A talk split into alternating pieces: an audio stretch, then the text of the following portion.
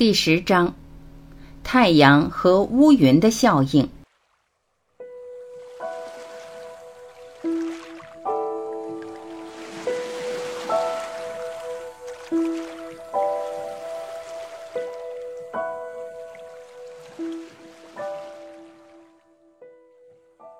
太阳经过污染地带，而它本身却能纯净如前。弗朗西斯·培根。太阳并不只为一些树木和花朵而照耀，而是为了广阔世界的欢乐而照耀。亨利·沃德·比彻。在第三章里，我引入了太阳和乌云的比喻。我解释了真实的你是一个具有无限力量、智慧、丰盛以及真正的快乐的生命。我把这个生命比作太阳。然后，为了实现第一阶段的奇迹，你创造了一系列复杂的幻象，并使你相信那些幻象是真实的，而且你处于真实自我的反面。我把实现第一阶段的奇迹比作创造乌云。而把乌云置于太阳的前面，使你相信没有太阳，乌云是真实的，而且那里除了乌云以外什么都没有。为了使那个太阳和乌云的比喻更适用于我们这里的说理目的，请想象那个云层既浓密又坚固，像混凝土、钢铁或钻石一样难以穿透。第一阶段的云层并不飘渺而朦胧。你不能像对待出现在幻觉天空里的乌云一样，把手伸到里面去。在这一章里，我利用太阳和乌云的比喻来换挡，转换到本书的实用方面。如果那个太阳真实的你仍然在那里，而且一直在那里，并且刚刚被第一阶段所创造的云层隐藏和阻挡，而你想要看到并感受到太阳照耀。重新体验和感受你的本然状态，及拥有无限力量、智慧、丰盛以及真正的快乐，这些都在你的生意里的话，那么你需要做什么呢？穿透云层，对不对？如果太阳恰巧被挡在视线以外，而你也移开了阻挡物，那么太阳必须自动照进来，对不对？所以，那就是你在第二阶段游戏的早期所做的事情。你把专门一套工具组合起来，形成一个钻头。你可以在坚实的云层用它来钻探隧道，或穿过云层钻出一个洞来，并且允许那个真实的你的太阳照进越来越多的光。然后你继续使用这个钻头扩大隧道和洞口的口径，并且允许那个真实的你的太阳照进越来越多的光。然后重复这个过程，直到你穿透厚厚的云层，以便大量的真实的你的太阳光能够照进来。每次你穿透云层，钻出一个洞，让一些真实的你的太阳照进来，你的全息图就会发生巨大改变。钻头的组装以及实际的钻探操作，开始于主要关注点的一个简单转换。在我和你分享过的彻底解脱模型里。对你在玩人性游戏时所体验和感受的一切事情有三个元素：一、创造者意识等于你加大我；二、真正的创造过程模式，还有能量场中的力量；三、创造物你在全息图里看到、体验到的一切事物、人、地、物、你自己的躯体等。按照设计，直到现在，如果你像我过去一样。也像与我有过谈话的多数人一样，那么你已把主要关注点放在你的创造那些幻象和故事上了。你使自己确信他们都是真实的，你给他们赋予力量，他们行动起来就好像是真实存在的，而且也有了力量。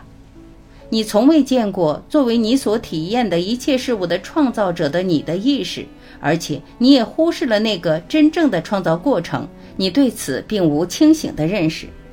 如果你已研究了演示技巧、吸引的法则，或者你创造了自己的现实那个玄妙想法，那么你也许忍不住要反对我刚和你分享的内容。你也许觉得你确实看到自己就是你的人生体验的创造者，并且你确实理解了真正的创造过程里的一些情况，那也许在一定程度上是准确的。然而，正如我在第二章里所解释的。大多数关于你创造了自己的现实的说教，都是第一阶段的创造物，其设计的最终目的是为了加强第一阶段的原动力，即使它们包含了真相的种子。于是，他们必须被歪曲、扭曲、破坏或显得残缺不全，来使你受限制，无法走进真相。否则，对于真相，你就得表现出具有认识层面上的理解。而这样的理解并不能在你的全息图里完成真正的转换。你现在正在学习的第二阶段的说教就没有这样的限制。重点，为了彻底摆脱赚钱游戏，你必须首先把关注点从你的创造中转移出来，公平地转向那真正的创造过程和作为创造者的你。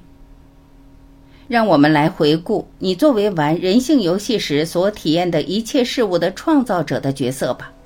你是一个具有无限力量的生命，你的本然状态是一个拥有无限力量、智慧、丰盛以及真正的快乐的状态，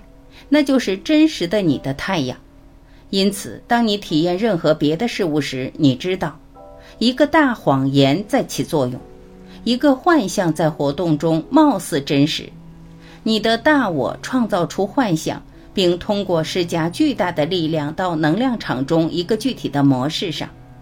那个模式可以被抽去力量，并被颠覆或者被改写、变形，于是就改变了你在全息图里的体验。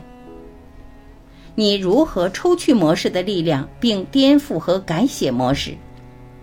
为了实现第一阶段的奇迹。必须在能量场中嵌入数十亿个模式，给其赋予能量，而且在这些模式和你之间以幻象的形式出现。为了彻底摆脱赚钱游戏，你没必要转换或改写所有那些模式，只转换或改写其中一些就可以了。在人性游戏的第二阶段，你的大我带你走上一段特殊的游戏旅程，我称之为百年寻宝。在那段游戏旅程中，你的大我带你到能量场中一些关键的模式，在那里你投入很多很多的力量，把自己限制和束缚在第一阶段里，然后你和你的大我合作来改变那些模式里的内容，及那些随后会被颠覆或被改写的模式。你在全息图里体验的这些模式制造的限制和束缚也是同样，这就是最终穿透云层钻出洞来。并且为你开放回归无限丰盛的本然状态的来龙去脉。重点，你不必创造财富、经济上的富有、繁荣或生意上的成功，这些事情你已经做到了。这些事情以前一直是你的，你只是把它们从你自己眼前隐藏起来了。到了第二阶段，你只是揭露、重新发现并重新体验和感受这些事情。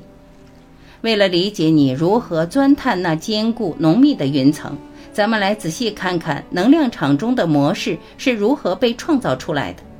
你必须确切地理解模式里的东西，然后才可以完全颠覆或改写它们，并彻底摆脱赚钱游戏。在本章里，我打算解释模式里的东西，但是直到我们在后面的章节里讨论了如何在第二阶段进行日常生活后。我所做的解释的意义才会得以完全展现。在第六章，我们聊了好莱坞的电影特效，以及好莱坞电影制片商尽可能的使幻象看似真实可信的敬业精神。不管为了做到这一点，他们的特效得有多复杂。我们讨论后也认为，制造出人性游戏幻象的能量场中的模式必须是复杂且绝对可信的。否则，游戏就进行不下去了。我们在能量场中创造的复杂模式，是建立在流行的所谓自助和心理学文献称作信念的基础之上的。赚钱游戏，正如你所看到的，是一个巨大的集合。我们创造出这些信念，然后投入巨大的力量，使我们自己相信他们是真实的。重点。信念只不过是一个我们创造并接受其为真实的想法或概念，所有的信念都是谎言，是第一阶段的奇迹的幻象。不存在给人力量的信念，在第二阶段，我们并不改变信念，我们用信念来交换真相。然而，仅仅接受一个想法或概念的真实性，并创造一个信念，这并不足以使之显得真实，并使之在你的全息图里持续存在。举例来说，假设你在能量场中创造出一个模式，并给该模式赋予能量，来创造一个内存五万美元的活期存款账户，还有一些可支付总额达七点五万美元的账户的幻象。我有五万美元在我的活期存款账户里，还有以账单形式储存的七点五万美元，因此是一个信念，是你所创造的一个貌似真实的幻想。然而，那个信念单独并不具有多少稳定性或者保持力，你会很轻易地忘却那个账户，或者里面存有的五万美元，或者以账单形式储存的七点五万美元。或者你会忘却去追踪存款数额随时间发生的改变，因此你不能只是创造一个能量场中的模式，你还得在其中施加一些力量，使之出现在你的全息图上，并且期望这个幻象来糊弄你，从而保持原地不动。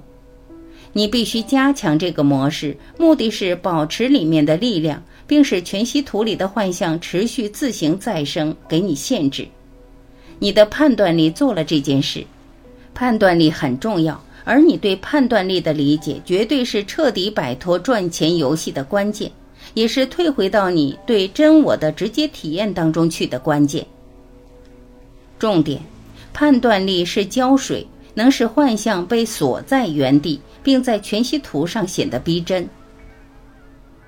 举个例子，让我们说你创造了一个信念幻象。即你有一个内存五万美元的活期存款账户和以账单形式储存的七点五万美元，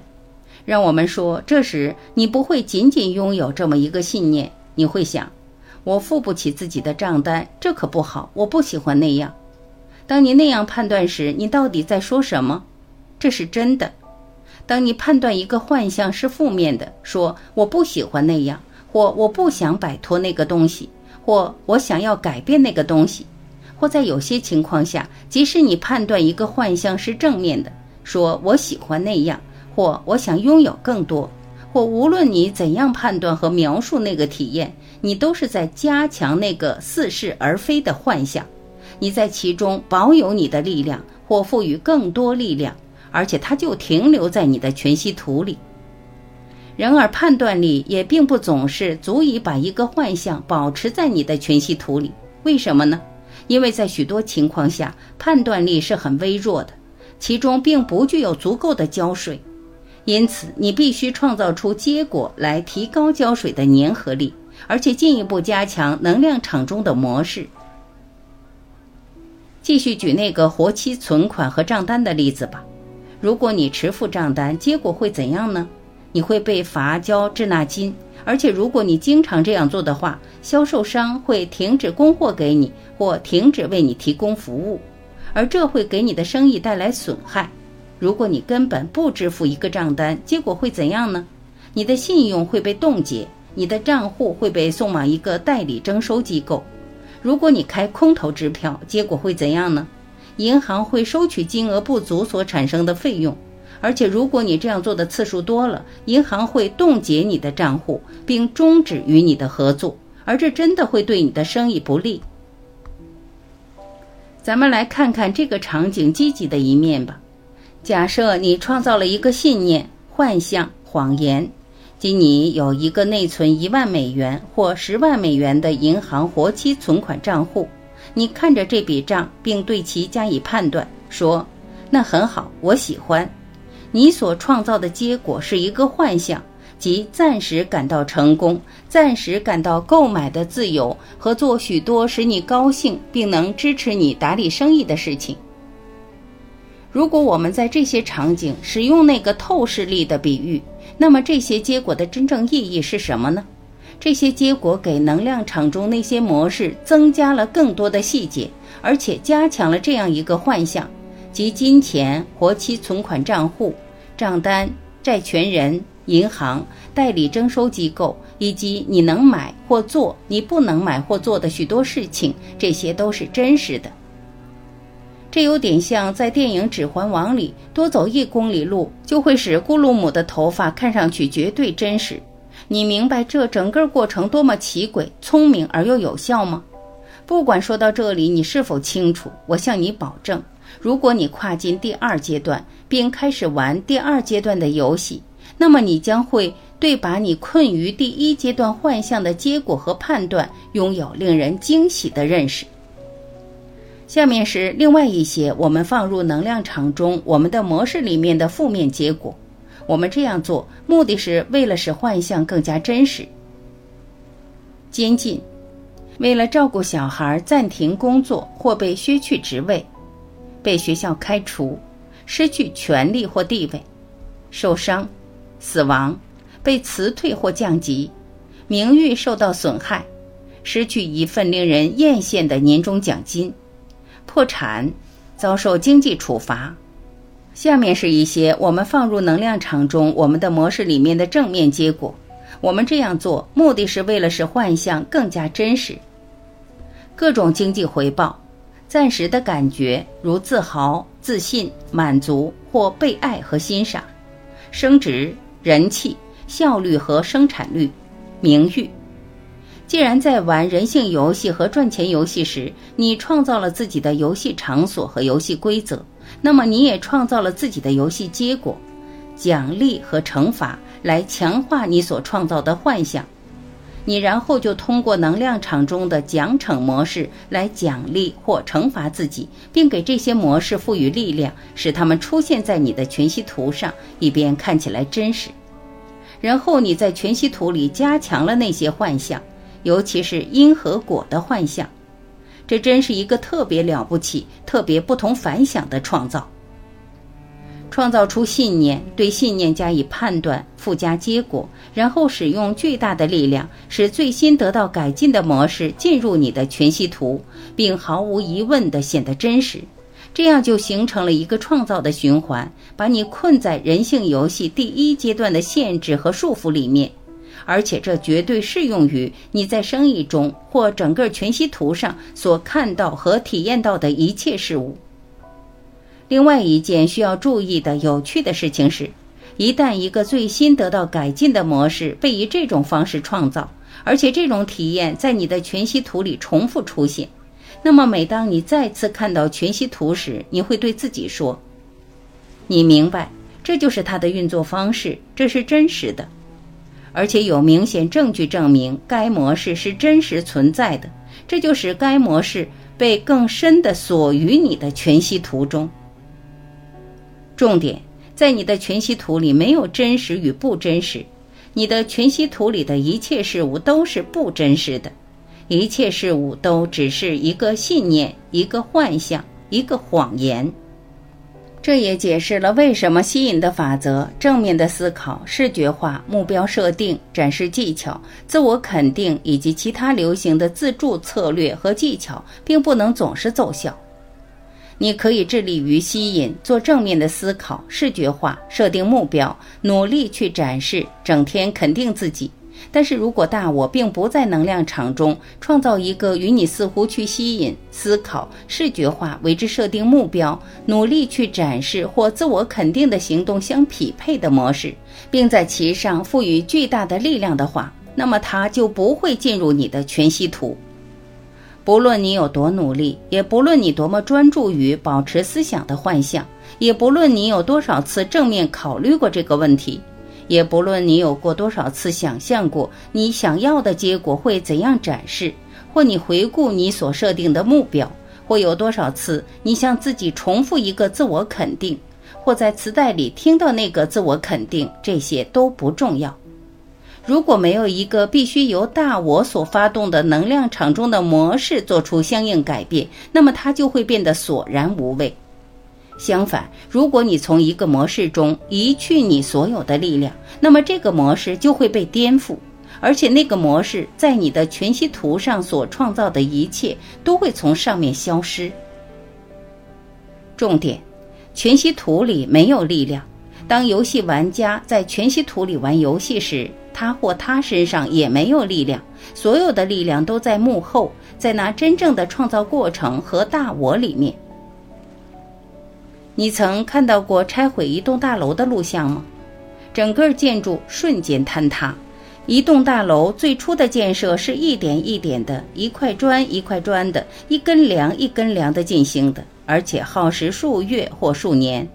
但是拆掉这栋楼却能在几秒钟或几分钟里完成，为什么呢？因为拆楼工人将炸药安放在大楼里面的关键部位，以破坏大楼的核心基础。当炸药被引爆以后，大楼很快坍塌。人性游戏的第二阶段，其运行原理也一样。但我知道内含力量最多的模式隐藏在能量场中什么地方？那些模式里面有什么？哪些模式对你限制最大？等等。在第二阶段，大我引导你到那些根本的模式中去，并支持你从中重新获取力量，消弭你的判断和结果，颠覆那些模式。并且由此从你的全息图里移去它们所包含的限制。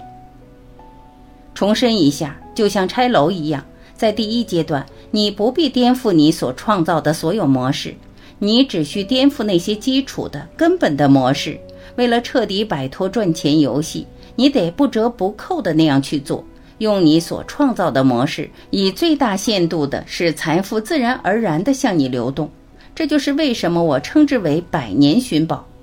比起完全敞开、进入无限丰盛且不受任何限制的原初创造力，也就是你的本然状态，你曾发现过更有价值的财宝吗？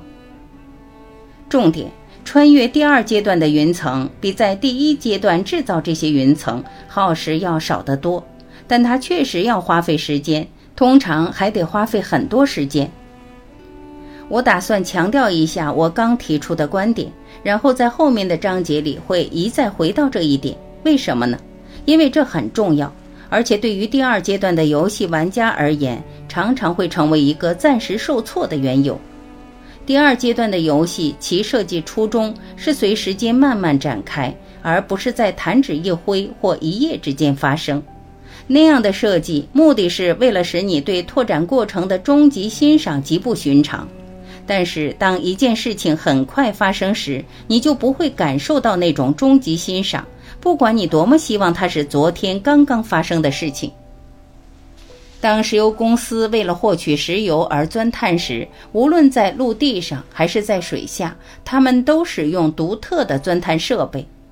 正如我们讨论过的，你也必须使用独特的钻探设备来穿越云层，并彻底摆脱赚钱游戏。为了发现更多的有关第二阶段的钻探设备，请翻过页，开始读第十一章吧。